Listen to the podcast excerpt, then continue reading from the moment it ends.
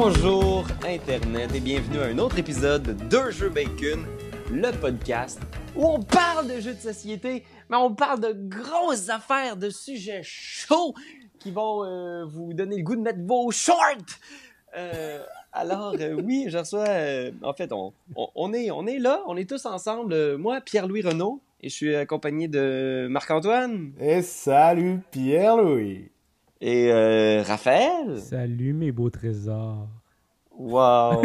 Et on, on, on a malheureusement à vous informer euh, le décès de Benjamin. Il s'est fait empaler, hein? Oui, c'est emballé lui-même. Avec la tour de Jungle Speed. Sur la tour de Jungle Speed, euh, comme ça arrive euh, à trop, à trop de chroniqueurs jeux de société. Fait que euh, nos salutations à la famille et à, à la femme du défunt. Euh, Colin, non, mais non, c'est Ben n'est pas là aujourd'hui. Euh, pas de panique, il est pas mort. Il est toujours là avec nous. Il fait toujours partie des Tu Games. C'est juste qu'il y a vraiment un gros printemps de tournée. Alors, on, on le salue. Il va être des nôtres très bientôt. Pour Vampire. Oui, Ben oui! On recommence Vampire un peu bientôt, qu'il va reprendre euh, les, les grosses godasses de André le Géant. euh, Son, son personnage de André le Géant. hey man, ça, en- c'est- euh, parle d'un segway, ça. Effectivement, aujourd'hui, on va parler, euh, un peu plus tard dans l'émission, de, de plagiat. Ouais, ouais, ouais. On va se demander, c'est euh, où la limite, dans un jeu de société, on s'entend, entre euh, l'inspiration, l'hommage, l'adaptation ou carrément le plagiat, le vol d'idées.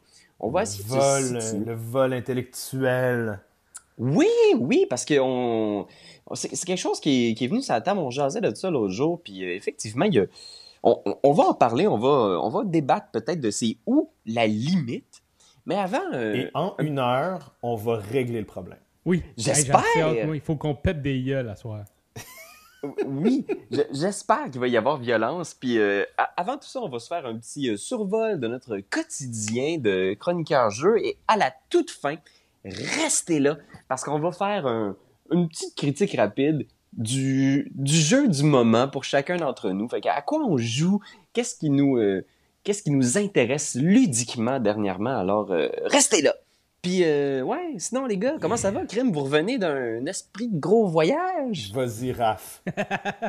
Écoute, ben oui, on revient d'un euh, d'un long séjour euh, en France. On est allé rencontrer des éditeurs et distributeurs de jeux de société pour faire des vidéos complètement déjantées avec eux. Je pense qu'on en parlait dans le dernier Oui. deux jeux Bacon, comme qu'on allait le faire. C'est ça, on- right? on, s'y préparait Ouais. la dernière fois et là maintenant on est de retour. On Euh, est reviendu. On est reviendu, on- le, le montage a même commencé. Il y a déjà des, des vidéos qui sont acceptées, finaux, qui s'en viennent bientôt What? sur notre chaîne. Et euh, Hey, ouais, gosh. ça a été- On gunne, comme on dit dans le milieu. on gonne. Ouais, puis avez-vous des. Avez-vous des, tu sais, mettons, des grosses primeurs? Y a-tu des affaires que vous avez vues que vous êtes comme genre, oh mon dieu, ça, j'ai, j'ai hâte d'en parler. là.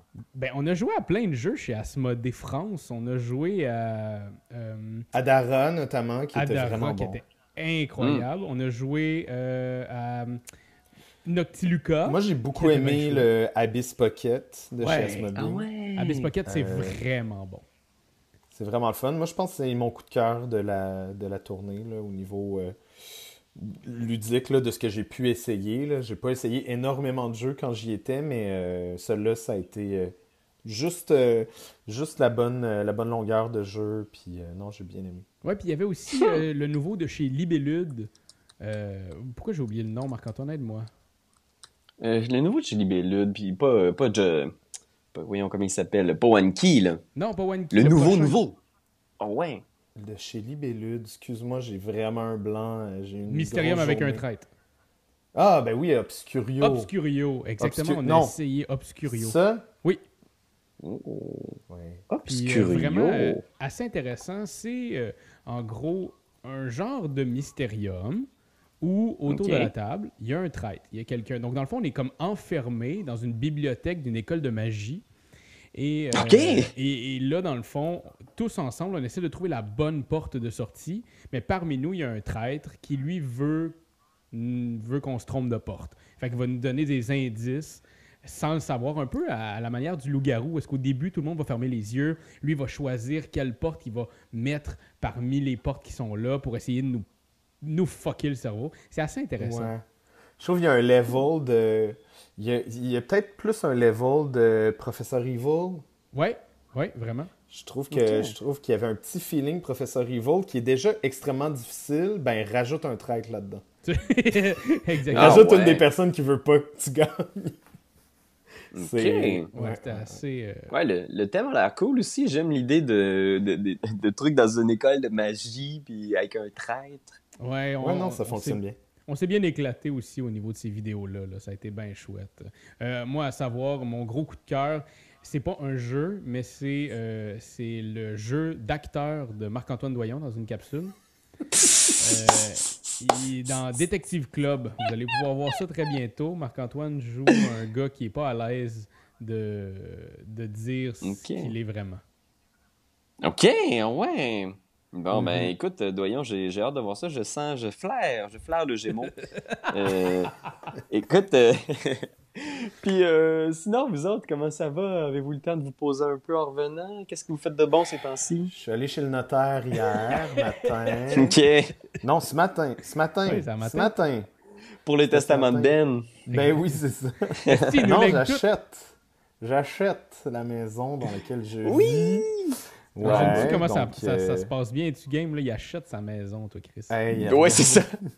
Ben oui, mais on n'est pas tous des premiers rôles dans le cinéma, là, Raph, regarde. Ah, excuse-moi. Des stars du cinéma Ben, c'est québécois. ça. C'est vrai. T'as sa troisième demeure, tu sais. Ben voyons donc. Ce qui est drôle, c'est que j'ai coupé, j'ai rien entendu du moment où ce que vous parliez jusqu'à il est à sa troisième demeure. Fait que je pense que vous parliez de moi, puis je suis rendu à ma deuxième, pas ma troisième. Absolument. On parlait de ça. Ma gang de Chris. Ah boy. Fait que non, ça va super bien. Euh, J'ai bu du jus d'orange aujourd'hui, je suis content. Bon, parle-moi de ça. Fait que c'est quand tu deviens propriétaire, là? Là, là, Ah, là, là tu l'es, là, officiellement? c'est- c'est là, c'est signé ce matin. là. Fait que tu vas rependre la crémaillère bientôt? C'est vrai? Absolument. Quand, ça? Je- J'ai pas de date encore, mais ça s'en vient. Ça va être avant le qu'on- Est-ce qu'on invite tous nos, nos auditeurs? Est-ce que tout le monde est invité? Non. non, mais je les inviterai. Quand est-ce qu'on sort cette euh, capsule-là? Euh, sans doute vendredi prochain. Qui est pas ce vendredi-ci, parce que je les aurais invités au, euh, Ah. au parc Émilie Gamelin. ah, ben oui. Ah. Parce que il y a le, il y a le fait- Allez pas au parc Émilie Gamelin quand vous entendez Faites pas ça, il y ça! aura rien. Il y aura rien, mais en fin de semaine, c'est, euh, il, y a un, il y a un festival de jeux au parc Émilie Gamelin. Ça va être malade mental. Ah oui, c'est vrai. Ah Oui, c'est ben, oui, non, c'est intéressant. Allez voir ça quand même. euh, que- Ben, vous pourrez pas parce que ça, Va ça être va passé. mais- ah oui, bon, ben écoute, euh, puis toi, Raph, sinon, euh, grosses vacances en perspective? Euh, ben moi, mes vacances, je les ai eues cinq jours avant que Marc-Antoine arrive. je les ai eues pendant cinq Ah oui, en Europe, euh, ça. sur, sur Paris avec mon père puis ma copine.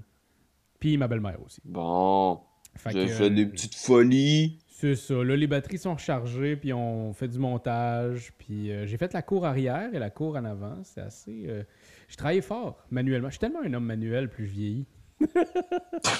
C'est effectivement, quand, on- quand je parle de Raph, c'est la première chose que je dis pas mal tout le temps. C'est un homme, c'est un homme très manuel.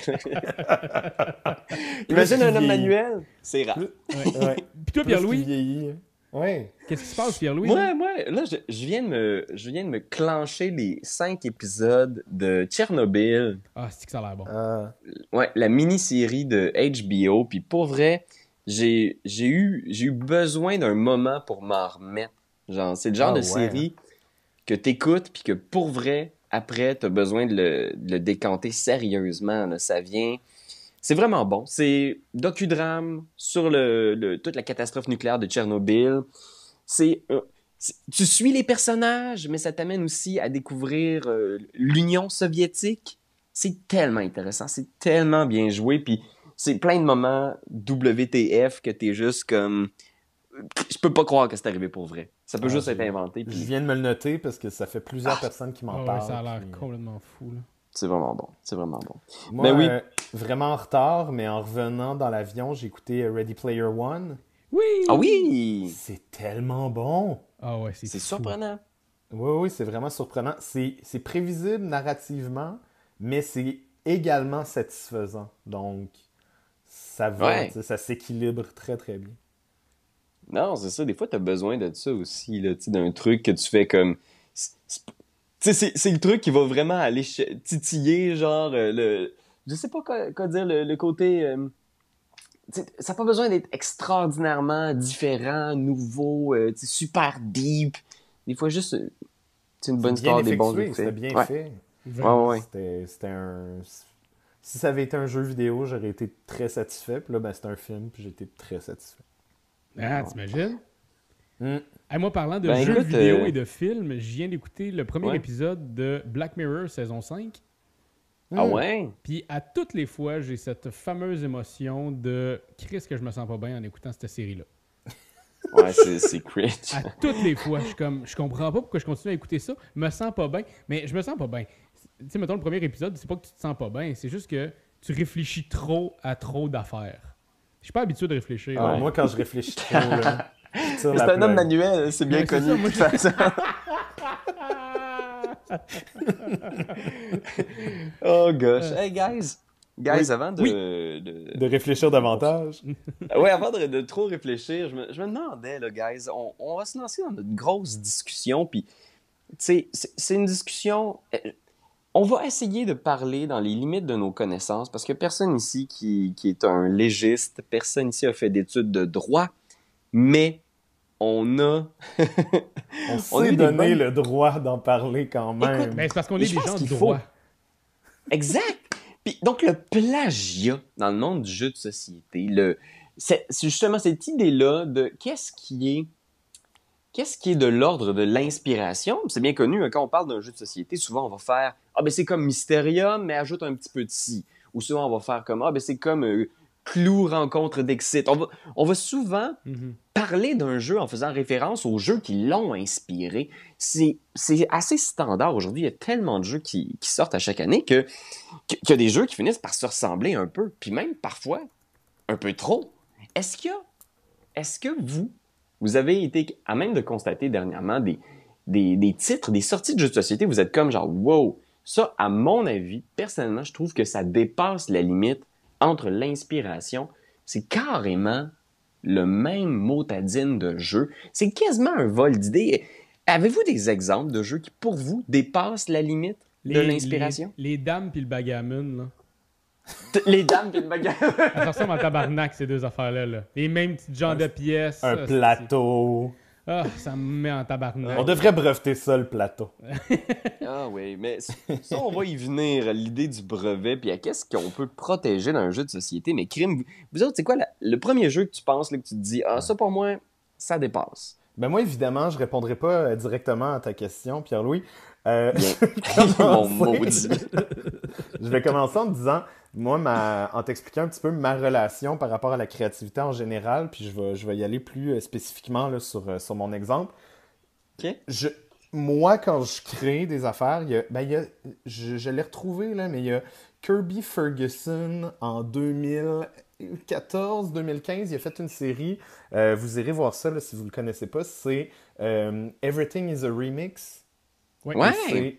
Fascinant. C'est une série documentaire euh, courte sur le web. Je crois que c'est disponible sur YouTube. Et il parle de comment on crée euh, à l'ère contemporaine, c'est-à-dire qu'on réutilise, qu'on mélange, qu'on euh, qu'on qu'on copie carrément. C'est une des manières d'être créatif. Puis moi, personnellement, une des premières affaires qui, qui- quand je crée, quand j'écris, quand je, quand je travaille de mes mains, hein, comme, euh, comme Raph, je vais faire une, euh, Je te comprends. Je te comprends tellement. je vais faire une recherche, tu sais. Je vais faire systématiquement, je vais rechercher qu'est-ce qui a déjà été fait là-dessus, comment ça a été abordé, Mhm. pour essayer de m'en imprégner, puis de, de, de, de m'en éloigner aussi, tu sais. J'essaie vraiment Ouais. de, de, de, de, de créer par procuration et mélange et passer à autre chose. Puis souvent, les, les, les inspirations vont venir d'elles-mêmes. Ceci dit, euh, un exemple comme euh, Where Words, par exemple, de Ouais. chez Bézier Games, qui est en nomination d'ailleurs pour le Spiel. Oui, j'ai vu ça. Euh, en ce moment, tu lis la description et tu es comme c'est Insider de chez On Games. qui est un- une compagnie japonaise qui ont édité ce jeu-là il y a peut-être deux ans, quelque chose comme ça. Exactement. C'est un excellent jeu, ça fonctionne vraiment bien. Pas trop disponible sur le marché jusqu'à tout récemment. Bézier, Bézier Games, à ce que j'ai lu sur le web, à ce que j'ai entendu entre les branches, aurait approché On Games pour leur dire est-ce qu'on peut éditer votre jeu? On Games a dit non, on fait pas de relocalisation pour ce jeu-là, on veut vraiment s'en occuper. Bézier Games a fait OK, se sont retournés vers chez eux, puis ont sorti Werewolves, qui est Mhm. la même mécanique, pas la même thématique, mais la même thématique que Loup-Garou. ouais. Ils ont leur version de Loup-Garou déjà. Fait Mais qu'ils c'est ont... ça, moi, c'est- c'est c'est con parce que quand tu parlais de la première affaire que je pensais dans, le- dans ce qui avait l'air plagié, c'était One Night Ultimate Werewolf. Là. Ben, One Night Werewolf. là. Qui est un jeu de chez Bézier Games. On On qui va est- faire de l'acharnement qui- ce soir. Ouais. qui est très très inspiré du jeu Les loups-garous de tierce-lieu de Philippe de Palière, qui lui-même s'est inspiré d'un jeu traditionnel euh, qui circulait déjà depuis quelques, quelques dizaines d'années, j'oserais dire. Euh, Mhm. euh, mais oui, c'est vrai. Euh, toi, Raph, pour toi, Les loups-garous de, de tierce-lieu et euh, euh, One Night Ultimate Werewolf, Ben, pas. ils ont ben, peut-être un peu dépassé. Ben, moi, Ouais, c'est ça. pour, moi, pour toi, là, c'est- ben, c'est là que le bas blesse, là, mettons. Là. One Night. Werewolf. Ouais, là. ouais, ouais. Ultimate, ok, je comprends qu'ils ont voulu faire un genre de legacy, là. Mais euh, juste au début, quand One Night Werewolf est sorti, j'ai fait What the fuck? Genre, pour Mhm. vrai, là. Puis après ça, je me rappelle d'avoir euh, parlé à Philippe de Palière qui disait que non, ils n'avaient pas rejoint, puis qu'il y avait. Tu sais, c'était vraiment comme un. Mhm. Il avait pris cette idée-là. Ouais, ouais. Mais comme comme c'est ça, comme tu dis, que, que Philippe aussi s'était inspiré fortement de, de quelque chose d'autre. Mais ça reste que One Night Werewolf. Ouais, Je pense qu'il y a une grosse en- différence. Je pense qu'il y a une grosse Ouais. différence entre une, euh, une commercialisation d'un concept, euh, surtout d'un jeu comme ça, puis que tu, tu, vas, tu vas prendre un, un concept de jeu, parce qu'il y en a quand même beaucoup, tu sais. Il y a quand même... euh, Mafia aussi. je pourrais aller jusqu'à. Time's Up. Tu sais, Time's Up, c'est un gagnant de Price is Right qui a, qui a créé Time's Up. Ah ouais? Mhm. Puis, euh, ouais, puis il a dit je veux faire un jeu comme Price is Right, mais où est-ce que c'est les gens qui créent leurs questions, tu sais. Puis Ouais. Fait Time's Up qui, qui a été repris. C'est pas la boulette à la base. Hein. La boulette a été inspirée de Time's Up, mais c'est Time's Up qui est sorti en premier. Puis les gens se sont mis à, à le jouer sans le jeu euh, à l'extérieur, mais c'est un créateur de. Fait que tu sais, de reprendre des, des- des mécanismes dans les lieux communs, je pense qu'on Ouais. peut parler d'ailleurs, puis je sais pas si je vais trop vite, Pierre-Louis, là, mais de, de, de hum, Jungle Speed, justement. Oui. Ouais, ben c'est c'est un exemple intéressant parce que tu sais, c'est vrai qu'il y a des jeux comme ça qui ont, qui ont l'air de, de sortir du fin fond des âges. Je veux dire, même si on peut mettre des titres sur cer- on peut mettre des dates sur certains titres, mettons les jeux d'empilage, les jeux de vitesse, mettons où il faut se saisir d'une cuillère euh, au centre d'une table, par exemple. Je suis Ouais, certain ben, qu'ils existaient il y a probablement 200, 300, peut-être même plus. C'est- des, jeux qui, qui, qui ont accompagné l'humanité depuis, depuis presque toujours. Ben, le jeu que moi je connaissais qui circulait, c'était la cuillère. Ouais. T'as la, cu- Ouais. t'as la cuillère au milieu de la table, puis t'essaies de le prendre. Ça, quand il y a une thématisation, un travail de design, un travail de composition de règles, quand tu Mhm. pars de quelque chose qui est un peu dans l'éther, puis que tu décides d'en faire un produit, puis que tu te l'appropries comme ça, je ressens pas tant le malaise si c'est bien fait, puis tu, tu ressens l'amour dans le produit. Alors que Jungle Speed a été victime de plein de plagiat. Ouais, c'est Euh, fou, hein, ça. Vous en avez vu plein ou? Ben, en Euh, fait, ben- c'est ça, c'est que Tom Verchet qui nous parlait que c'était un grand collectionneur de ces copies-là de ce jeu de, de jeu-là. C'est quand même fucking drôle. là. Tom Vuarchek qui est créateur de, de Jungle Speed, c'est ça? Exactement, ouais. Fait que lui, il s'amuse à regarder sur Internet les copies puis se les faire envoyer. Il paye Les pour copies ses de son propre jeu. Ouais, exactement. Puis, euh, par contre, c'est un bel exemple avec euh, Jungle Jam, je te disais, euh, Pierre-Louis. oui. Jungle Jam, c'est un jeu qui a été euh, poursuivi en cours, euh, qui est un jeu en 2000 qui a été poursuivi par la gang de Jungle Speed. Et ils ont gagné parce que thématiquement, euh, au niveau du nom, au niveau des règles, c'est trop semblable. tu sais. Ben, Euh, c'est c'est intéressant ce que tu dis là parce que il faut, on pourrait peut-être baliser ce terrain-là, justement, parce que peut-être des gens qui nous écoutent puis qui se demandent, qui se disent, ben là, crime, tu sais, je veux dire, légalement, c'est quoi les droits d'un auteur de jeu? Je veux dire, dans le domaine de l'audiovisuel, dans le domaine du roman, il y a quand même certaines balises claires. De, si tu as un, un, un, document écrit, si tu as quelque chose de concret, tu as un DVD, tu as un film, tu as un support physique, ben, tu, tu, peux quand même réclamer les droits autour de ton œuvre. Il y a une série de droits reliés à ça. Mais, puis on en a discuté, toi et moi, doyons, avec euh, notre ami euh, Christian Lemay du Scorpion Masqué.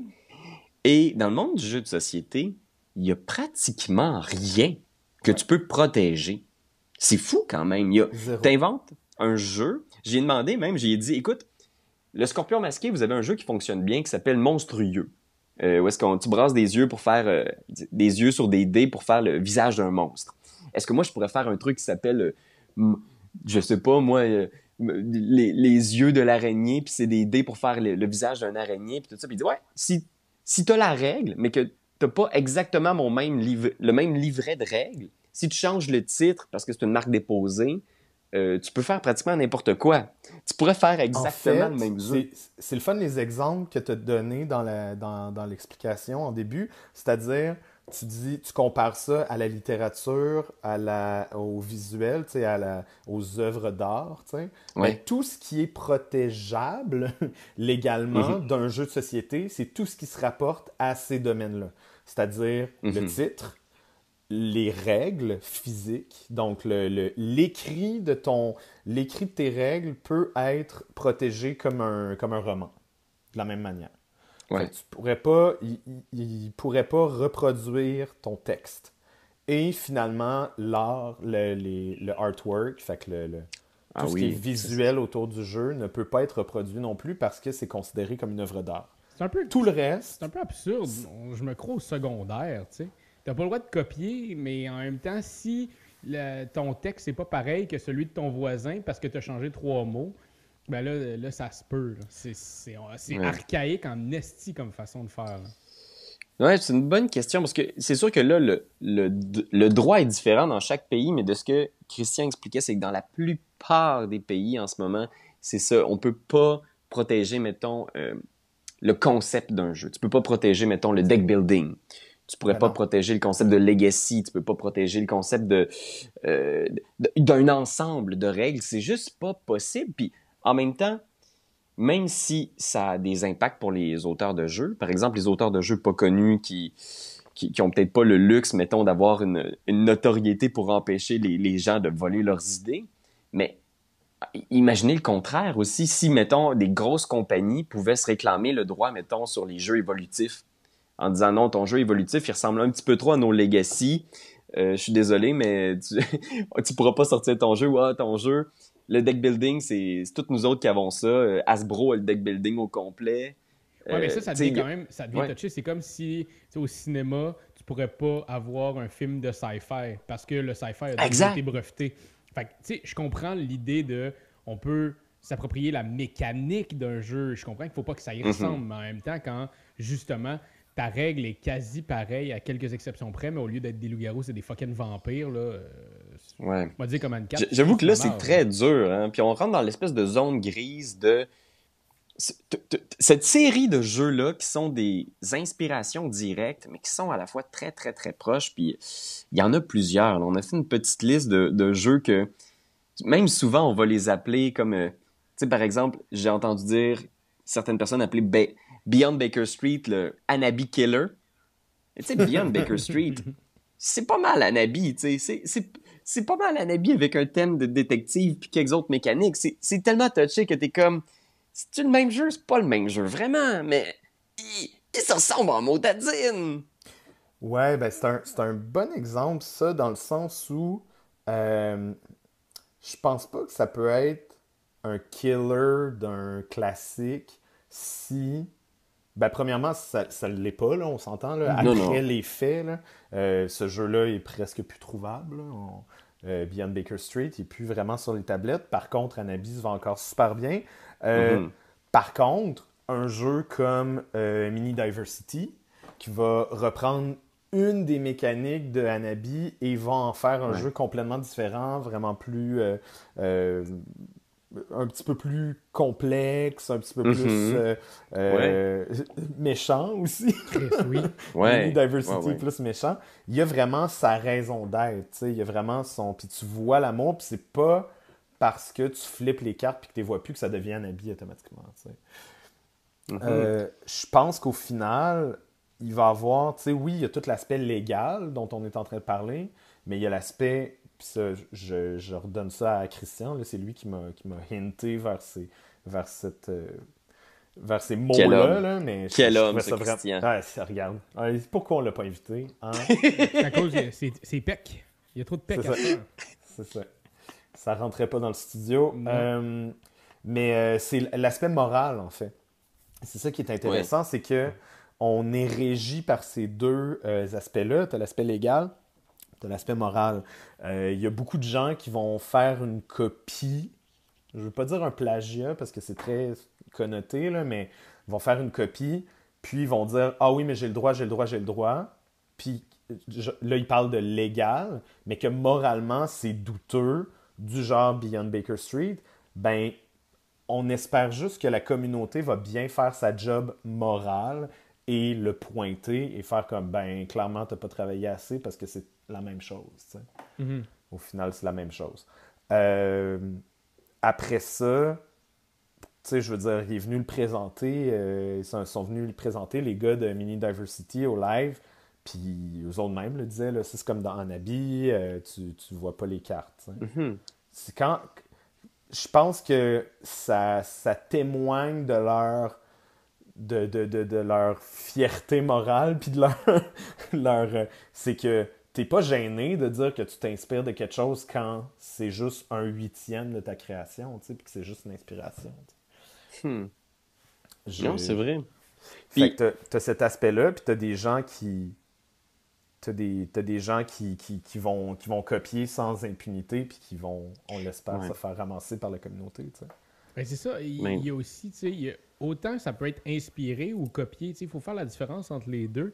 Parce Mhm. que on va toujours comparer un jeu à, à quelque chose d'autre, simplement pour que notre imaginaire ou que l'imaginaire de la personne à qui on explique le jeu euh, soit, soit stimulé, dans le sens que, mais justement, tantôt on parlait de Mysterium, ben Mysterium, c'est comme Clou et Dexit mélangés ensemble. là. Ouais. il y, a- il y a ça, c'est c'est pour Ou stimuler. Obscurios et Mysterium avec. Avec un traître, exactement. Fait Ouais. on va toujours comparer, par contre, au niveau du plagiat, là, oui, c'est sûr qu'il y a une bonne marge. Là, puis justement, il faudrait que la communauté aide là-dedans aussi, je crois. Ouais, puis c'est vrai que vous, vous parlez de la communauté, puis je pense que c'est vraiment quand même, moi-même j'ai été le premier étonné, mais je pense que c'est un des, des meilleurs garde-fous de, de- de- du phénomène du plagiat, c'est la communauté du jeu de société qui est vraiment une petite gang tissée serrée. Ouais. L'exemple qu'on a eu dernièrement, il y a, il y a peut-être un an, euh, les, les gens en ont peut-être entendu parler, c'est l'histoire, euh, l'affaire Nostromo. Euh, puis pour Mhm, ceux qui n'ont mhm. pas entendu parler de l'histoire, c'est en avril, en avril, pas dernier, c'était en 2018, il y a une compagnie qui s'appelle Wonder Dice qui, qui sont fait approcher, en fait, probablement un peu avant ça, je pense un an avant les faits, par un jeune auteur qui s'appelait François Ba- Bachelard, qui est arrivé avec un jeu qui s'appelait Nostromo dans l'univers de Aliens. Puis, euh, ils, ils sont pas arrivés à une entente, ils n'ont pas été capables de conclure un, un contrat pour l'édition du jeu, fait que lui, il est pense même reparti qu'ils avec ça. sont juste pas revenus. Ouais, c'est ça, il y a eu. un- il- ça a été lettre morte un peu. Il n'y a pas eu d'édition de ce jeu-là. Puis il est reparti chez eux avec sa boîte, right? C'est- repart. ben, c'est ce qui, euh, c'est ce dont il parlait sur euh, son. Il a fait un petit blog sur. Trick Track là, dernièrement. Et finalement, quelques mois, quelques années plus tard, euh, Wonder Dice publie un jeu qui s'appelle Nostromo, qui est carrément le jeu de François Bachelard qui a été pitché il y a quelques temps, mais avec quelques modifications de règles à gauche, à droite, mais c'est la même affaire. C'est vraiment... Ils ont dépossédé de son idée, ils l'ont mise en marché, et la communauté s'est levée. Bruno Feduti, le premier, euh, il a, Il arrêté, a- il a craché son venin. Ben, tu sais, faut, faut que quelqu'un. Parce que si personne avait témoigné de cette histoire-là, probablement qu'il y a plein de gens qui, qui l'auraient juste pas su. Ouais. Absolument, absolument. complètement. Puis euh, moi, je pense que ce qui est, il y a- ça fait plein de, tu sais, on peut parler de plein d'aspects de cette histoire-là. là. Je pense que l'aspect numéro un à souligner ici dans notre discussion, c'est que c'est pas du plagiat, c'est du vol. Ça, c'est un vol, oui, oui, Mhm. complètement. Ouais. C'est un vol parce que la seule manière de se protéger d'un vol, euh, d'un vol euh, de, de, de, de, de- de trucs intellectuels, de propriété intellectuelle, dans le milieu du jeu de société, c'est de se faire éditer. Ouais. C'est que, que ce soit de manière indépendante, que ce soit de manière professionnelle, si tu te fais éditer, à partir du moment où quelqu'un copie ton idée, c'est du domaine du plagiat. Quand c'est pas édité, ben c'est du vol, carrément. Euh, Ouais. Là, dans ce cas-ci, c'est ce qui est le cas. Moi, ce que j'aimerais faire comme exercice, c'est de, euh, de, de discuter un petit peu de leur réaction à eux, de la réaction Ouais. de la compagnie. The Parce Wonder que- Dice. euh, Oui, c'est vraiment intéressant de les entendre parler par rapport à leur communiqué et par rapport Mhm. au, euh, au comment dire, au parapluie de Ah oui, mais on a le droit, puis on l'a assez changé pour plus que ce soit le même jeu. Parce qu'eux autres, ils considéraient que légalement, il y avait le droit, puis probablement que légalement, c'était c'était possible à cause que justement, il n'était pas en mesure de protéger son idée non éditée. Ça appartient à personne. Non. Je veux dire, si, si t'es pas. S'il n'y a pas de protection, ben ça appartient à personne, puis eux, ils peuvent travailler pendant un an et demi dessus, puis à partir de quel moment, puis là, évidemment, je me fais l'avocat du diable, mais à partir de quel moment, eux, dans leur tête, ont fait OK, on a assez travaillé sur le jeu pour plus que ce soit son idée? Il y, a eu, Mhm. il y a eu un déclic. Parce que je pense pas, je pense pas, puis je leur donne le bénéfice du doute, là, mais je pense pas qu'ils sont en train de se dire, en se frottant les mains, haha, on lui a Non, volé l'idée du siècle, quoi. Non, mais habituellement, quelqu'un qui vole, il- je pense qu'il a même pas conscience qu'il est en train de voler, là, tu sais. Non, je pense qu'ils sont assis dans la... Ben, tu sais, on spécule, là, mais je pense qu'ils sont assis dans leur bureau. Ils sont peut-être debout, ils sont peut-être Oui, ils debout. sont peut-être couchés, regarde, euh, On le ça, sait pas, là. ça, ça m'est égal, mais c'est clair qu'ils ont eu cette discussion-là de faire comme, bon, il y a ce truc-là, ça a l'air cool, on va essayer de l'amener un petit peu plus loin, on veut pas travailler avec le gars, de toute façon, on s'en fout, euh, euh, son idée le fun, mais pas abouti, fait que nous, on va y travailler dessus, puis on va, on va en faire la nôtre, tu Il y a- Ouais. Il, y a, tout un vocabulaire de voleur qui peut se développer. Parce que j'avoue, c'est une question de perspective, parce que je suis certain qu'il y a plein de gens qui, qui verront pas le problème, là. Mais euh, on dirait qu'à quelque part, en dedans de moi, c'est évident que tu fais, ouais, non, mais c'est vraiment pas correct. Tu sais, je veux dire, même si oui, c'est pas encadré, s'il y a pas de recours nécessairement, est-ce que moralement, ça n'en est pas moins, genre, tu sais, vra- vraiment pas cool? Ben, je pense que la morale est même pas. euh, tu sais, c'est même. pff, ça fait même pas partie de leur jeu, là, clairement. là. Ouais. Ils sont juste comme. Légalement, on est chill, on en fait ce qu'on veut, tu sais. Fait que, en tant, Ben, que, en tant que jeune éditeur, je ferais très attention à ce niveau-là. Puis je pense qu'un un autre, euh, un autre conseil qu'on peut donner aux jeunes éditeurs, du peu qu'on connaît de ce milieu-là, c'est que parler de votre jeu, aller dans les soirées, puis Pour les jeunes auteurs, aux ben gens. oui. Ouais, exactement. Le plus que tu parles de ton jeu, le plus que tu le présentes à plusieurs personnes, le plus tu vas avoir de recours. Éventuellement, s'il y en a un d'entre eux qui dit non, non, non, ça m'intéresse pas vraiment, puis que finalement tu le vois sur une tablette. euh, Mais c'est- envoie-moi donc ton print and play. c'est ça. c'est ça. Mais tu sais, en plus, c'est ça, je me disais, tu sais, même si légalement, j'avais le droit de faire euh, avec le même set de règles ou près, je fais juste changer le livret puis le titre, un jeu qui s'appelle Maladie. Puis, ah, il faut que tu enlèves des cubes à travers le monde, euh, puis, tu sais, c'est sûr que ce serait un échec retentissant parce que le personne aurait le goût de jouer à ma version, ma version Ben, espérer, mais tu j'ai, j'ai, on le sait pas, tu sais, on le sait pas tant qu'on l'a pas fait, puis tu sais, c'est ça, c'est des, c'est des pouvoirs, c'est des, c'est des jeux de pouvoir, hein. C'est vraiment comme, Ouais. là, tu te mets dans une situation où est-ce que toi, t'es pas un auteur connu, tu, tu l'éditerais probablement de manière indépendante. Je rivalise contre Asmodée. euh, Exactement, il y a une pâle copie de quelque chose qui est déjà. Par contre, si c'est un de tes amis qui essaye de développer un jeu, puis tu, tu- tu le prends, puis tu vas, le- tu, vas, tu vas essayer de le faire éditer dans son dos, c'est, c'est de force égale, puis ça, c'est moralement vraiment louche. Mais tu sais, puis dans le monde du, tu sais, on fait souvent le parallèle là, dans le podcast avec le monde du cinéma puis du théâtre, mais c'est vrai que si t'es un jeune auteur puis t'as vraiment l'idée du siècle, là, faut que tu fasses quand même attention à qui tu vas aller la pitcher sans scénario, tu comprends? Je, veux dire, il, y, avait- il y a, certains de producteurs. te l'envoyer aussi. Là. Tu sais, le scénario, tu peux te l'envoyer. Puis... Ouais, c'est un Ouais. scénario, mais c'était juste une bonne idée. Tu comprends? C'était juste une bonne idée, puis t'es comme genre, Oui, hey, hey, Légalement, ça marche pas, ça, Raph. Euh, tu peux pas aller en cours avec un avec un truc euh, avec un truc stampé, genre Ah, mais regardez, je l'ai fait en 2011. C'est- non, je pense pas. Je pense Ben, pas que je- c'est. euh, Je suis curieux parce que c'est tout un autre domaine quand même, mais c'est vrai que dans n'importe quel domaine, si tu as une idée puis qu'elle est à son germe, il faut quand même faire attention euh, comment tu vas la développer puis en parler aux bonnes personnes. Puis c'est- c'est-à-dire, mettons, c'est quand même connu qu'il y a certains producteurs qui, des fois, s'inspirent d'idées que je- de, de, De jeunes. de jeunes créateurs vont aller leur pitcher, tu sais, puis qui- qu'ils en tireront aucun bénéfice. Fait que je pense qu'il faut quand même, c'est ça, dans le jeu de société comme dans n'importe quel autre domaine, juste si vous avez une bonne idée, là, peut-être euh, Ben, attendez d'avoir un bon proto, Ouais. là, tu sais. C'est c'est comme contradictoire parce que moi, mon point de vue, c'est vraiment parlez-en au plus de monde possible, tu sais. Si vous avez Ouais. comme. Puis avancer le projet de manière. Le plus que tu laisses de traces. Ouais. hein, le Il plus faut que qu'il y ait un de- proto. C'est ça, exactement. faut que tu aies ton proto, faut que tu aies ton. Puis quand tu écris aussi, il faut que tu. Tu sais, oui, tu te l'envoies si tu veux, tu peux l'envoyer à ta tante, tu peux l'envoyer à plein d'éditeurs, tu peux l'envoyer. Tu sais, le plus qu'il y a de traces de tes trucs, le plus tu.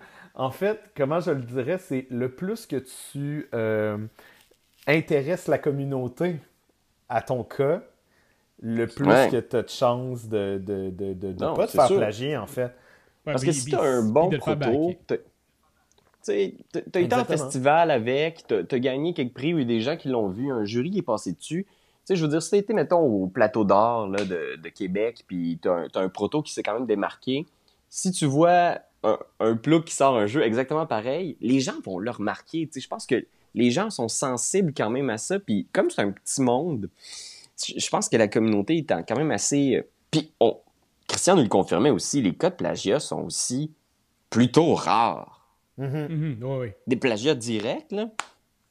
Genre de... Genre, ah, c'est c'est vraiment mon idée mot pour mot, puis ça a été... euh, ça, ça a été volé, là, mon concept, toutes mes règles. C'est plutôt rare quand même, non? Ben, c'est quelqu'un qui, qui connaîtrait pas cette communauté-là, tu sais. Mhm. Forcément, c'est quelqu'un qui a, qui a une... Je vais, je vais donner un exemple, OK? Je vais donner un exemple de... euh, Ben, on a déjà parlé de Hanabi puis de, de, de, de Beyond Baker Street, qui est une mécanique semblable. Ouais. Mais j'aimerais parler du cas de euh, Sagrada et de, Oui, de Azul. Azul Sintra, qui est une Ouh. thématique semblable, qui est sortie Ouais, à parce peu que- de temps. Ouais, vas-y. Un peu pour présenter les deux jeux, euh, pour ceux qui ne connaissent pas, Azul, c'est un, un super gros succès de, de, de petits jeux avec des tuiles de céramique. Puis l'autre, Sagrada, c'est tu construis un vitrail avec des dés, mais le visuel puis la construction d'église ou de palais est dans les deux assez présent. Oui, absolument. Puis c'est un jeu abstrait, c'est sensiblement le même public cible. Euh, la palette de couleurs, le- l'univers, euh, c'était très semblable. Puis je me suis sincèrement posé la question quand ils ont annoncé euh, Azul Sintra, pourquoi prendre une thématique d'un jeu qui fonctionne plutôt bien à côté, tu sais, qui, Mhm. va, qui va très bien. Puis, encore une fois, je leur donne le bénéfice du doute, puis ça, ça amènerait peut-être à parler de la créativité. là. C'est, je me pose la question à quel point ils étaient conscients que cet autre jeu-là existait, puis à quel point ils se sont pas juste dit, ben le nôtre, il, il est pas pareil du tout. tu sais. Ils ont, peut-être joué à Sagrada, puis ils ont fait comme, ben non, c'est pas ça qu'on est en train de faire, fait qu'on fait bien qu'est-ce qu'on veut, ça n'a même pas rapport. Ou, ils- à la limite, ils pouvaient ne pas être conscients que ce jeu-là avait une certaine notoriété, puis que, je sais pas, j'en ai, je suis pas, on n'était pas dans les bureaux de, de, de plan B à ce moment-là, mais encore une fois, ça m'étonnerait énormément qu'il ait fait comme Hmm, quel beau Non. visuel, je crois que je vais le copier. Non, c'est ça. Fait que, Mais il y a aussi, c'est ça, tu Euh, mettons, il y Ouais, avait, on est des éponges. hein. il y avait Blanc Manger Coco aussi, qui ont sorti une Ouais. version qui ressemblait étrangement à euh, Joking Hazard. Puis comme c'est à quoi, comme- excuse-moi? À Joking Hazard, Blanc manger. Blanc Ouais. Manger Coco, il y a une version qui Ouais. C'est des images, puis c'est dans le même style. Fait que tu sais, il y a ça aussi qui est comme un peu. euh, ça peut arriver aussi, mais là, des Ouais. fois, Ouais, mais là, on comme, parle là, de c'est la bonne mécanique. Ouais, ouais, Ouais, ouais. mais là, ça, c'est une mécanique Oui, qui, c'est ça, est- c'est pas qui juste le... qui est copiée, mais c'est pas nécessairement la... Ouais, je comprends ce que tu veux dire. Ben, c'est facile de copier Cards Against Humanity dans le sens où il n'y a pas de thématique. La Ouais, thématique, ouais, c'est l'absence de thématique. Fait que, tu sais, Mhm. je pense que la seule chose que les jeux qui s'en sont inspirés ont pas fait... Ah, comment je pourrais dire? Ce qui- Ce qui aurait fait la différence entre quelque chose qui se rapproche d'un plagiat ou du moins d'une forte inspiration mécanique, euh, la, la plus grosse différence ça aurait été d'avoir un visuel qui se peut puis un, un, un thème qui se peut. tu sais. Ouais, ouais, Ouais. le blanc manger coco, c'est des bonhommes puis des cartes. euh, des, tu sais, j'ai juste aseptisé comme mot, mais c'est pas ça. Épuré. Épuré, mettons. Mais Ouais, bref, ouais, ouais. c'est ça. Fait que, tu sais, je pense que mécaniquement, c'est une copie, c'est une, c'est une genre de relocalisation illégale en dehors de la légalité, en dehors de- du contrat. Mais c'est surtout Puis que... thématiquement, ben, c'est juste absent. C'est ça, surtout que Cards Against Humanity avait comme sorti des versions françaises, québécoises, qui étaient downloadables en print and play. Fait que j'avais comme, j'ai comme l'impression qu'ils se crissent un peu que le monde les vole. Ouais. Je sais Ben, pas, là, je- tu sais, je parle à sûr que non, euh, là. Puis c'est particulier parce que que il y a, y a cette idée-là du open game license c'est que, que tu soulèves, Raph, de, mettons, Donjon Dragon est dans ce qu'on appelle une open game. Open game. Oh, Vraiment, bel hein, accent ça anglais Ouais, c'est euh, une licence de jeu ouverte, finalement, dans laquelle n'importe qui peut prendre le set de règles de Donjon Dragon pour en faire quelque chose. Mettons, on a vu Héros et Dragons, euh, qui est un, un livre français, qui ont changé un petit peu, ont tweaké les règles à la cinquième édition, mais de base, c'est Donjon Dragon. Puis eux autres, ils s'en sont fait une espèce de... Ils, ils considèrent que pour eux, c'est un avantage parce que le plus de gens ont accès au système de règles, peuvent faire des livres de monstres, peuvent faire des aventures maison, peuvent faire des... Mhm. plein de choses pour faire foisonner cette communauté-là. Le plus D&D grossit, le plus il est connu. J'imagine que c'est pas tout le monde qui ont le luxe de, de, de, de se dire, ah, c'est pas grave, ma, ma licence de jeu est ouverte, vous pouvez prendre le système, il n'y a aucun problème, allez-y, on vous encourage même à faire des produits dans notre, dans notre univers, dans notre système. Mais euh, est-ce que pour vous, vous pensez que ça peut être, euh, ça, ça peut être un avantage pour, euh, pour, mettons, Wizard of the Coast de dire, OK, ben allez-y, euh, pillez sans, pillez sans merci. Ben, j'ai comme l'impression que tu peux, tu peux pas commencer ça. Tu peux pas commencer. En fait, au début de Donjon Dragon, je suis pas sûr qu'il était comme Hey, go, guys, allez-y, tu sais. Il y a un- ça prend du monde crissement riche pour se dire ça. Ouais. Euh, dont, euh, je sais pas, je pense que ça peut être des valeurs d'entreprise aussi. Là. Ça peut être l'aspect communiste. Je pense que c'est vraiment ce que, ce que Cards Against Humanity, eux, euh, veulent depuis le début. C'est vraiment l'aspect genre tout le monde a le droit à, à une part de notre gâteau. là. Mhm. Euh, pff, après ça, moi, je, je pense que c'est intéressant parce que même les compagnies vraiment riches, tu sais, justement, euh, tu vas avoir euh, Nike qui vont. Ben, là, on, on divague quand même un peu, mais. Ils font des jeux de société! Ouais, Ben, c'est ça. C'est ça. Just play it. Display Mais euh, non, mais Nike, ben, des grosses compagnies de, de, de, de vêtements, pour pas les nommer, vont euh, payer des gens pour faire le tour du monde pour aller voir leurs copies, justement. Pour aller voir à, que- à quel point ils se font copier cette année-là. Puis dans leur registre de fin d'année, ils vont écrire OK, bon, on a des copies au Bangladesh, on a des copies, nanana. Puis dépendamment de l'année, ils savent si ça va bien, s'ils ont beaucoup de copies. tu sais. Ouais, c'est comme un indicateur de succès. Oui, absolument. C'est Absolument. fou. Fait que ça, c'est c'est quand même intéressant. Euh, sinon, pour ta question, Open License, ben, je veux dire, c'est quand même. Tu sais, Donjon Dragon, ça, ça veut dire que ils, ils, euh, ils ont protégé leur nom, parce que c'est une marque déposée. Ouais. Ils ont Ouais, ouais, il y a protégé certaines choses protégées. leurs règles, comme on disait, et leur visuel. Après ça, ben, tout ce qui est protégé. C'est un peu, Ouais. c'est un peu bizarre de dire que c'est open license dans le sens où Hey, on vous laisse prendre tout ce que vous pouvez prendre de toute façon. C'est un peu un cadeau empoisonné, mais tu sais, c'est pas un cadeau empoisonné, mais tu comprends, c'est comme de faire. Parce que dans le fond, tu peux, si tu veux faire un, livre avec plein de monstres, puis dire Hey, tout le monde, j'ai fait un livre, Donjon Dragon 5e édition, puis tu peux marquer sur le truc pour Donjon Dragon 5e édition compatible. Euh, utiliser la, marque ou le, système pour le. Tu, peux pas voler le visuel puis les, les mettre comme ça. Il y a des trucs dans DM's Guild que tu peux emprunter certaines polices d'écriture. Mais euh, bon, en fait, c'est il, il encourage les gens à leur publier du matériel. comme, comme Lego, finalement. Lego, au début, poursuivait les personnes qui faisaient des films d'animation avec des Lego. Puis éventuellement, mm. ils se sont mis à donner des bourses aux gens, puis à faire des prix de, de, de, de tournage parce qu'ils se sont ben oui. rendus compte que c'était vraiment plus payant, puis c'était vraiment mieux pour leur brand que d'encourager de, ces personnes-là. Puis, mais notez quand même qu'il y a certaines choses qui sont protégées dans l'univers de Donjon Dragon, dont certains monstres. Alors, si tu, tu pars un truc de Donjon Dragon puis tu veux utiliser certains monstres, faut que tu saches que le flagelleur mental, le tyranneuil, même le carrion crawler, sont toutes protégées et appartiennent. Ce sont des marques déposées de Wizard of the Coast. Fait qu'ils sont pas euh, plus fins qu'un autre. Non, non, non, ils ont quand même baqué le gros monstre important qu'on se souvient. Mais tu sais, y a des affaires qu'ils pouvaient juste pas protéger parce qu'ils font partie de la mythologie. Genre euh, les gobelins. Les, genre les gobelins, les elfes. Mais les hobbits, tu constateras qu'il n'y a plus de hobbits dans D&D depuis la troisième édition. Parce que ça, c'est les, les gens de Tolkien qu'ils ont appelé en faisant « Hey, les hobbits! » C'est l'invention de Tolkien. Nous, là. Ouais. Oh, ouais. Puis depuis le ouais. début, on va se le dire, mais depuis le début, il n'y a pas de sabre laser.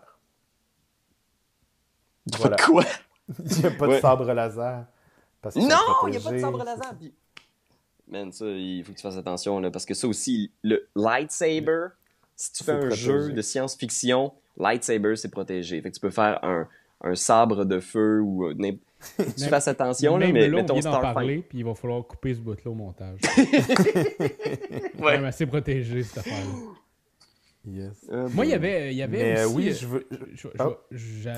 J'allais repogner les nerfs après un ancien truc que j'avais vu sur Internet.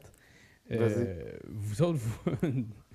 Doyon puis Pierre-Louis, vous le savez sans doute. Là. Il y avait un jeu mm. sur Kickstarter euh, qui, ah. dans la création de, de, de tout l'univers, bon, c'était justement les petits bonhommes caca, mais quand tu regardais toute la, la campagne Kickstarter, c'était vraiment ah. euh, Exploding Kitten, là, mais à 100%. Ah. Là, ça n'avait pas de crise de bon sens.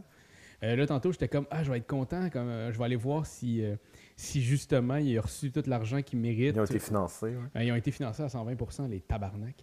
Mais. Ah ouais? Ouais, c'est, en plus, c'est un jeu québécois. on garoche Trump là-dedans en petit caca. Puis l'affaire, c'est que quand j'ai écrit que tout était un plagiat de, de Exploding Kitten, non pas dans la, dans la jouabilité, mais dans tout le, tout le reste. Euh, là, c'était, mm-hmm. le créateur était comme ben non, puis nanana, puis. Euh, fait pour moi, il y avait. Tu sais, quand tu regardes tous les petits dessins, quand tu regardes toutes ces affaires-là, le, le brand ressemble tellement à, à, à Exploding Kitten. Puis ça, ouais. ça a l'air d'être quelqu'un qui a voulu faire une passe de cash en faisant. Des wannabes. Ouais, ben, j'ai comme l'impression que c'est ça, tu sais, quand tu frottes les mains, quand, quand on parlait tantôt, euh, se frotter les mains pour euh, faire, euh, en disant « Ah, Steve, m'a faire du cash avec ça », ça, ça mm. look ça en crise, là. Il m'a parlé de Trump, des caca, parce que les poops, ça marche super bien sur Internet. Puis, en plus, je vais prendre la formule qu'Exploding Kitten qui a fait, genre, sans doute, un des jeux qui a fait le plus d'argent sur Kickstarter. Ouais. Un immense fait que toi, tu questionnes la moralité de d'utiliser le. Mais c'est parce que tantôt on parlait du visuel. Parce que c'est abstrait, -hmm. ouais, mais là c'est pas le visuel dans le sens. c'est Il y a une différence entre une œuvre que quelqu'un fait, fait que tu peux... il aurait pas pu reprendre le visuel d'Exploding Kitten, tu sais, le chat, etc. Non, non, non. De ça que je parle. Tu, tu peux. Tu... Mais tu peux reprendre le style de dessin ouais. de quelqu'un, ouais. Mais c'est des ça... suiveux. C'est comme une espèce de nuance de ceux-là, ils sont. Ils aimeraient ça copier Exploding Kittens, mais ils en sont pas tout à fait capables. ben, c'est ouais, une, autre, une autre espèce. Ça. Mais est-ce que tu penses, Raph, que le branding autour fait partie de la propriété intellectuelle? Ben, on dirait que moi, c'est la première affaire qui m'a sauté à la face. J'ai vu ça, puis tu sais, quand justement on parlait de la communauté, c'est la première affaire que j'ai vue. La communauté en a parlé. J'étais comme, oh Mhm. shit. En plus, c'est, québécois, ça me donne envie de gerber. Tu sais, on, on fait des bons jeux au Québec. Parce que c'est québécois? Ah. Euh, ben, en fait, surtout parce que ça vient de, de proche de chez nous, là. Tu sais, dans le sens, des fois en France, euh, t'as bien beau te pogner les nerfs, mais finalement, tu sais très bien que tu- reverras jamais ces personnes-là. Mais là, sans doute que ces gens-là se promènent dans l'univers ludique, là, tu sais. Fait que je suis- je suis un peu comme, depuis, euh, depuis ce temps-là, j'essaie de chercher ces fameuses personnes. Non, c'est pas vrai. Quoi? Dans la rue. Dans la rue, je crie Euh, le nom, mais, mais c'est juste mais que je trouve que des fois, la, la, la façon, le, ouais, le branding peut, peut aussi faire partie de ça, là. Mais des fois, c'est qu'on veut tellement. J'ai l'impression que les gens ont, ont pas comme une idée forte, mais ils, ils ont une idée de ce qu'ils veulent être. Tu sais, Ouais. par exemple, dernièrement, on a eu ça sur Kickstarter aussi. Là, je, je sais pas si ça rentre dans le monde du plagiat, mais ce, ce- cette famille-là, ou ce couple-là qui avait fait un jeu du Seigneur, euh, non pas de, de Ah Game of Thrones, Game et of qui Thrones, promettait euh, ah c'est un jeu de cartes sur Game of Thrones Euh, dans les stretch goals il y avait des signatures de tout le cast de la série Game of Thrones qui vont signer les boîtes pas de problème visite des plateaux de tournage mais c'est des promesses vides Mais ça, c'est de la fraude. Ouais, ça, ça, c'est oui, oui. c'est oui. autre chose. C'est pas, c'est ni du vol, ni du plagiat, c'est de la fraude. Quand tu promets quelque chose à quelqu'un contre son argent, puis que tu seras pas capable de livrer, c'est un autre type d'illégalité. Mais en fait, Mais- il fallait que tu trouves deux personnes qui allaient aussi s'engager, qui eux trouvent deux Ah personnes. oui, c'est ça. Je pense que c'est pas l'illé- l'illégalité, ça. Je pense que c'est mais c'est correct. fascinant parce que les gens voient Kickstarter puis ils s'imaginent ok moi c'est ça que je c'est ça que je veux être je veux être ces gros succès là tu sais Game of Thrones il y a tellement de gens qui écoutent ça Exploding Kittens il y a tellement de gens qui ont embarqué dans la campagne Euh, c'est c'est peut-être une espèce de de plagiat d'objectifs Ouais, Ils- genre une ils veulent être là. Ouais, mais c'est c'est ça. Je pense qu'au final, faut se souvenir qu'avant de faire euh, une campagne Kickstarter ou avant d'aller voir un éditeur, faut avoir une vraiment christifie de bonne idée. Il tellement fois, de jeux on l'oublie. par année, ça serait le fun qu'on arrête de soit plagier ou soit d'avoir une idée de marde puis euh, de vouloir mettre de l'amour dedans. Là. Ton idée, c'est En même temps, regarde le cinéma américain, il est complètement basé là-dessus. c'est c'est une, c'est une industrie complète, Raph, là. Tu peux pas. Basé sur les idées de marde puis les copies. Je sais. J'ai écouté Hot Dog aussi il y a peu de temps. Là. Je, je suis là-dessus. Wow. faites- T'avais un bel après-midi de libre. Tabarouette. Euh, je voudrais Eh ben, juste, à- ouais. avant qu'on avant qu'on arrive vers la fin, là, euh, je voudrais Ouais. juste qu'on parle très rapidement parce qu'on praise la communauté, comme si c'était un Ouais. organe tout puissant, puis qu'on devait les croire à tout prix. Je pense Ça que la... je pense que la communauté, et je m'inclus là-dedans, n'est jamais à l'abri de une des choses qu'on qu'on- qu'on va finir par tomber dedans, là, forcément, c'est euh, la copie sans s'en rendre compte? Genre, le... Mm. je pense qu'il faut garder le bénéfice du doute des fois Mm. de Ouais. je pense sincèrement que j'ai une bonne idée, je vais l'amener à bout, je vais lui donner de l'amour, puis zéro dans mon processus, qui que ce soit va me pointer vers quelque chose d'autre qui a été fait il y a deux ans qui était Mhm. identique. Puis là, tu Ouais, sors ton affaire, c'est à toi de. C'est à toi en tant que créateur de déterminer ben justement tes, tes valeurs par rapport à ça. tu sais. Est-ce que, est que, tu te est-ce que tu recules? Est-ce que tu changes ton idée? Est-ce que tu t'adaptes?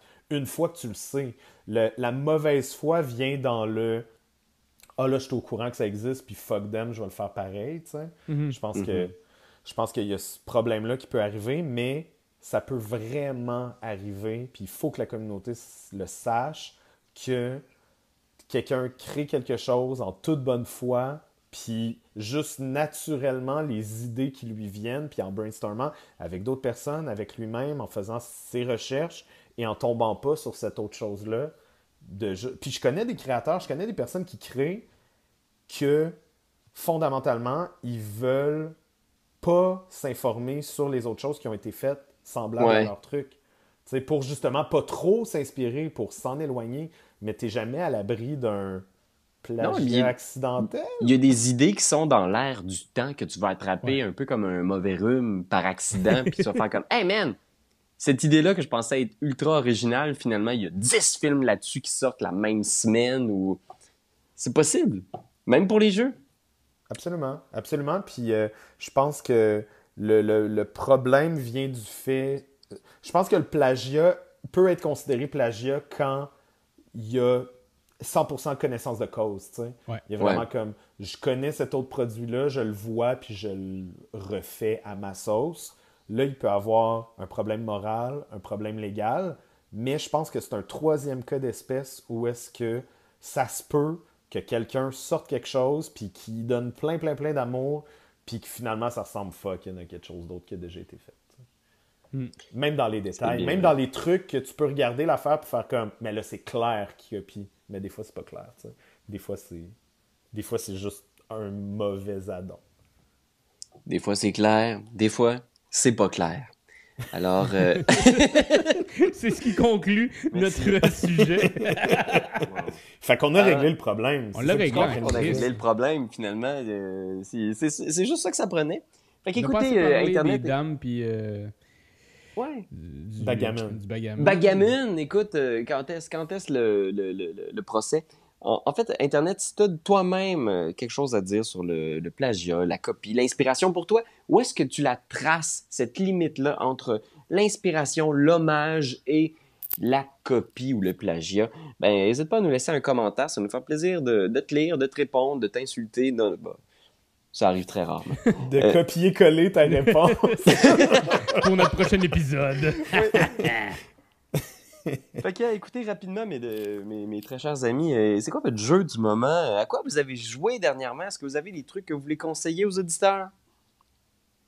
Vas-y, Raph.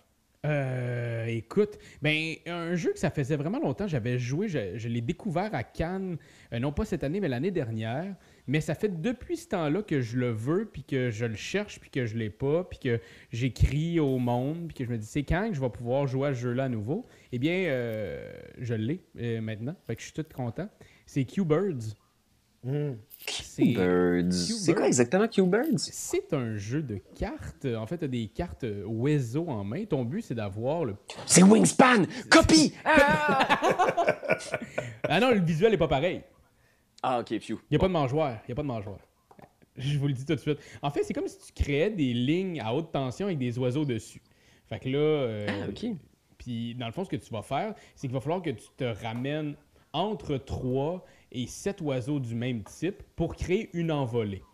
Et ton but ultime, c'est d'avoir soit 7 oiseaux différents qui ont fait un envolé ou d'avoir trois, euh, deux espèces qui ont fait trois envolées. Donc, c'est vraiment Ok. un jeu d'essayer de prendre des cartes, enlever des cartes à ton adversaire, mais tout ça dans une logique très précise de je mets des cartes là de telle sorte pour aller chercher ces cartes-là. C'est toujours des Un genre de jeu de cartes. suite. Mm, Ouais, Ouais, de- tu- c'est vraiment comme. Quelque chose de même. peut-être- Ah, vas-y. Allez-y, les gars, vous êtes capables.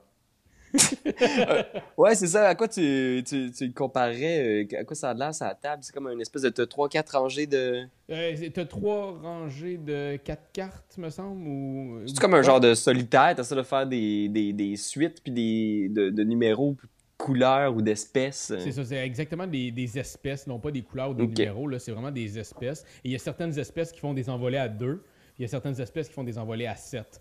Euh, donc, il y en a qui sont plus rares que d'autres. Et euh, justement, toi, Un tout petit jeu, c'est tout cute. Ça fonctionne vraiment bien. ouais, c'est vraiment comme un gros puzzle. Fait que quand, plus tu as le monde autour de la table, plus ça devient un gros puzzle. Parce qu'à deux, on avait joué, Marc-Antoine puis moi, à deux. C'était quand même assez simple. On y allait bah, pas facilement, mais ça reste quand même un casse-tête. là. Mais là, on a joué avec Tatiana de Board Dot Game. Girl Dot Game. Ouais. Puis, euh, dans le fond, euh, ça- là, là j'ai comme vu tout l'aspect encore plus explosif et déjanté du jeu. Là. Tu sais, tu fais comme tabarnane. Il, il y a du stock, mon cerveau est embouilli, puis je jouerai pas 4 games de même. là. Hmm, OK, bon, ben, Q-Birds, alors, euh, un œil là-dessus. Tu dis qu'il est difficile à trouver, par exemple, au Québec? Mais là, je sais pas s'il est arrivé en boutique. Marc-Antoine, tu pourrais peut-être nous le dire. Je me souviens pas l'avoir vu. Il doit Mais arriver. c- ça veut pas dire qu'il l'est pas, mais il va l'être bientôt, euh, forcément. Ouais, Q-Bird, Alors, euh, regardez ça. C-U-B-I-R-D-S. Ça vaut la peine. Dur, à trouver. Il a, il a copié Wingspan jusqu'à la fin. Euh, et- c'est pas, c'est deux jeux complètement différents. Euh, et toi, Doyon, c'est quoi ton jeu du moment? Euh, je... Ah ouais, dis-le, man. je- Ouais, j'ai envie de dire que j'ai beaucoup, beaucoup, beaucoup, beaucoup apprécié nos games de Keyforge avec la nouvelle... euh, Ouais, le nouveau euh, standalone, les nouveaux decks de Keyforge. Age of Ascension. Ça donne un maudit beau kick au jeu. Euh, ça est beaucoup moins d'ambre. Ouais, c'est ça, c'est ce qui me met en tabarnak parce que ton, ta game va durer plus longtemps, mais justement, elle va te garder sur un edge plus longtemps. Ouais. Il y a beaucoup moins d'am- d'ambre dans les paquets. On parle de des paquets à 22 ambres là, pour la première édition, 20-22 ambres par paquet, des fois, des fois plus, des fois moins. Mais là, on a quoi une moyenne de 5 ambres, 6 ambres sur les cartes directement? Ouais. Euh, il y a vraiment plus de mécanique du genre si telle carte est en jeu et que tu es capable d'en jouer 7 d'un coup, forge une clé gratuitement, par exemple. Ouais, ouais, il y a beaucoup de petites mécaniques euh, novatrices. Euh, Ça vient vraiment euh, rafraîchir le système. Notamment le concept de alpha et oméga qui est vraiment intéressant. Mm. Donc des cartes qui vont pouvoir être jouées seulement en début de tour ou à la fin du tour. Euh, c'est vraiment cool ça, puis ça fait en sorte que euh, le créateur du jeu a pu se permettre des cartes un petit peu plus éclatées, un petit peu plus fortes, un petit peu plus folles, puis juste rajouter cette, euh, cette mécanique-là fait en sorte que tu as une béquille supplémentaire, puis euh, ça, ça vient rebalancer les cartes. Vraiment bien, euh, Mm. vraiment bien joué. Je suis sûr qu'on va pouvoir en faire une mini-critique bientôt, peut-être même une nouvelle euh, partie intime. Moi, je veux ma revanche en Mais esti, oui. là. Ben oui, ce serait le fun. Pour vrai, je, je, je, je suis partant. N'importe quand pour du petit Keyforge. Et euh, toi, moi, pour ma part, j'ai euh, j'ai terminé ma campagne de Forgotten Age, Hmm. qui est une campagne de Arkham Horror, le jeu de cartes. Euh, Arkham Horror, j'en ai parlé beaucoup. Si vous nous suivez sur Instagram, vous en voyez probablement beaucoup, beaucoup passer. ben, j'ai été capable. En fait, j'avais commencé à jouer un peu avec Marc-André Thibault, mon ami. Mon, mon, mon ami. Je jouais avec mon ami. Puis, euh, en fait, c'est que, tu sais, j'ai joué en solo longtemps. là. Tu sais, j'ai fait deux, trois campagnes où j'ai traversé, euh, tu sais, des, à coup de huit games tout seul, tu sais, en solo. Puis j'aime vraiment ça. J'aime le beat que ça a de jouer seul. Tu joues quand tu veux. T'as pas besoin de faire de doodle pour trouver une journée dans trois mois, tu vas pouvoir jouer. Mais là, avec Marc-André, on a convaincu un autre ami de se lancer, puis on joue à trois. Puis pour vrai, ce jeu-là, à plusieurs, prend une dimension vraiment cool. Puis on a fini Forgotten Age à trois, puis les, les trois sont down d'embarquer dans une de... On vient de recevoir de Asmodée France les euh, euh, Return to Renouveau, l'héritage de Dunwich. C'est des façons de rejouer des toutes premières... J'ai euh, fait euh, le premier, j'ai fait euh, Renouveau de la nuit de la zélatrice. Puis euh, c'est le fun, ça, donne un, renouveau à la campagne, des nouvelles cartes, des nouveaux ennemis, des nouvelles façons d'affronter le scénario. Euh, moi, j'ai vraiment hâte de faire euh, l'héritage de Dunwich, la revisite. J'ai full hâte. C'est vraiment le fun. Je tripe tellement sur Arkham Horror. Euh, je sais pas, j'ai vraiment tombé profondément dans ce jeu-là. Euh, on va en reparler bientôt parce qu'on on est en parler justement pour faire des vidéos peut-être spéciaux sur la chaîne autour de ce jeu-là spécifiquement. Fait que euh, je pense que ça va être cool. Ça va être assez. J'aime beaucoup l'univers de Lovecraft aussi. On va peut-être faire des petites folies, là, des hommages, des trucs de même. Pierre-Louis, je veux pas trop te tirer les verres du nez, là, mais euh, comment ça se passe, euh, l'écriture de la prochaine saison de Vampire?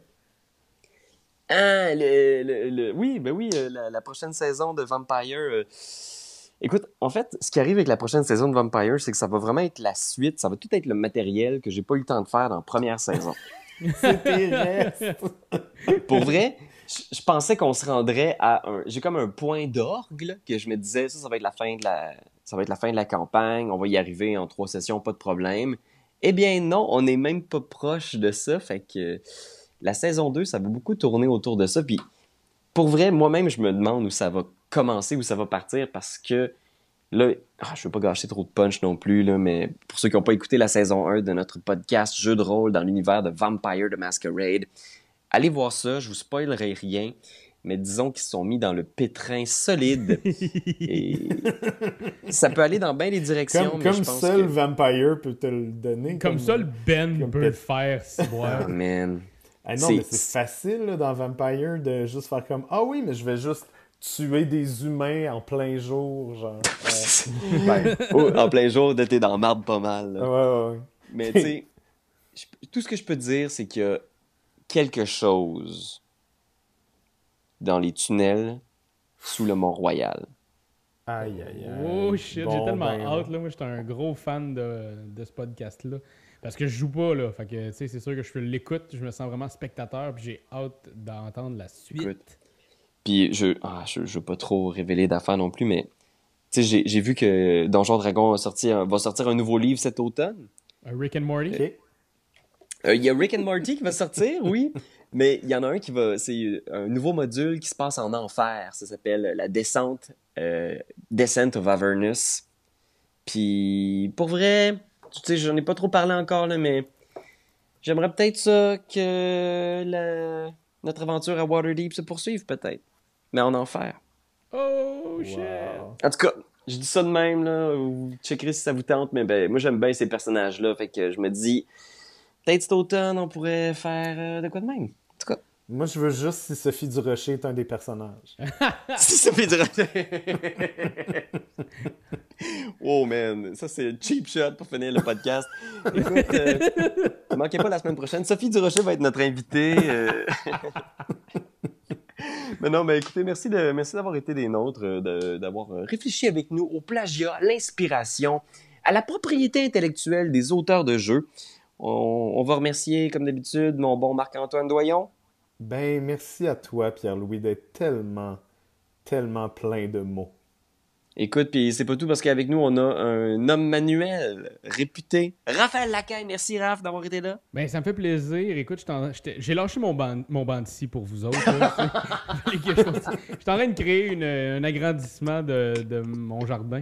Mais, euh, Mais t'as fait des push-ups tout le long, par exemple. oh oui, ben, c'est parce que, a- tu sais, on, on en a parlé, là. Christian Lemay a des beaux pectoraux, là. Fait qu'il faut que je travaille là-dessus, moi, tout. Eh boy, et voilà, c'est sur ce. Sur ce, on conclut ce, ce, ce troisième podcast Deux jeux bacon et on vous dit à la prochaine, Internet. Ciao. Bye bye!